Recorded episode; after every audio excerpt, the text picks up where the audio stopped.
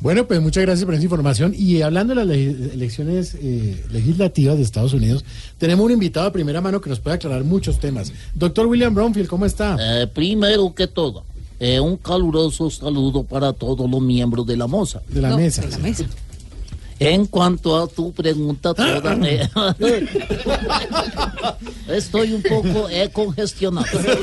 Otro panderito. En cuanto a tu pregunta, eh, Mucho panderito. todo avanza, el, pander, el panderuto, Eh, todo avanza con normalidad, pero aún ni demócritas ni republicanos eh, pueden celebrar con bombos, platillos y maricas. Maraca será. sí. Exactamente. Bueno.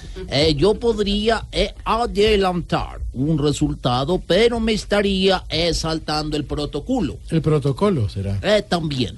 Eh, lo importante es que el partido que obtenga mayoría eh, siga apoyando los planes para la erradicación de la cuca. De la coca. De la coca, señor. Eh, correcto. Eh, por ahora, eh, Santiago, eh, Santiago. eh, señor. también eh, hay resultados en California. California. en Mississippi. Mississippi, no. Mis- Mississippi. Eh, también hay resultados en Colorado. Colorado. Ah, también. Lo que es claro es que eh, sí hay mayoría demócrata en el Senado. Eh, Trump tendrá que ser suave como la computa. Con, con pota, señor. Ah, también. Eh, lo dejo porque acabo de llegar a Colombia y un boyacucano me invitó para el lago de Teta.